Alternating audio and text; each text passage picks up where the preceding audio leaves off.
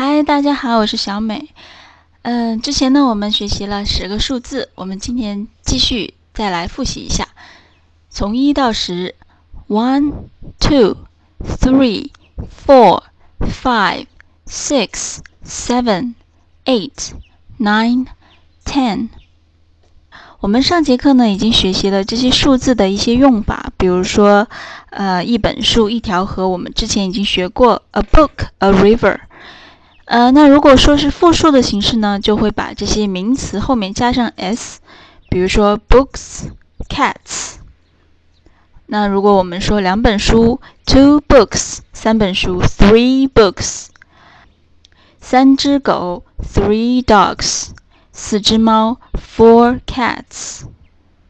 类似这样的，可以可以造出很多的短语。大家不妨可以把学过的名词都运用起来。我们今天呢，继续以这种形式学另外的两个单词，都是我们最常见的水果，一个是苹果，一个是香蕉。首先来看苹果，苹果呢叫做 apple。Apple, A P P L E, Apple。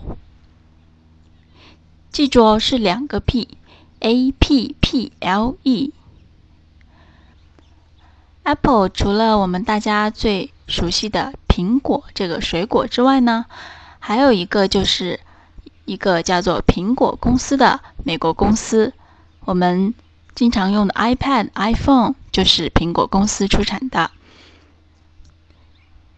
再来复习一下这个单词吧，apple，嘴巴要张大，Apple A P P L E Apple。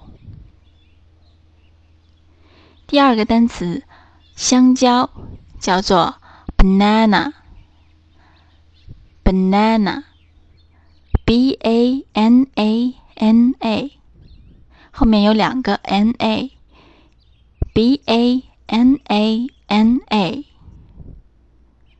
这里有三个元音 a，它们分别发的是不同的音。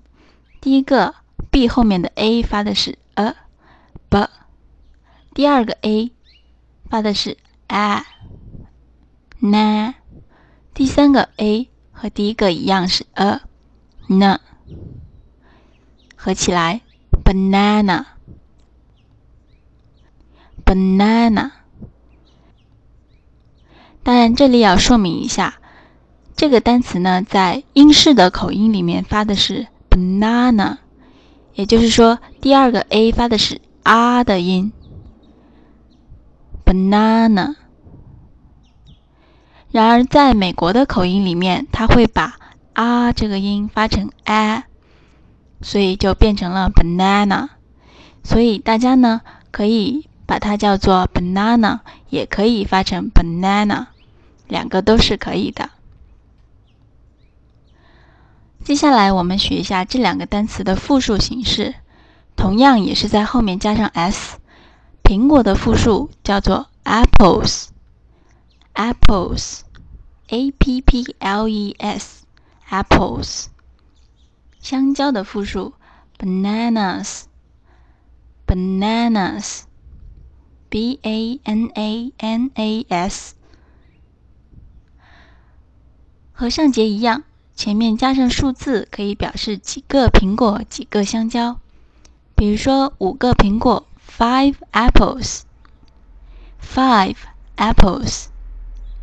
六个香蕉，six bananas；six bananas。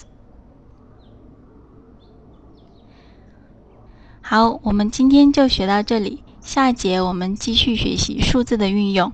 希望大家把学到的单词积极运用起来。下期我们再见，拜拜。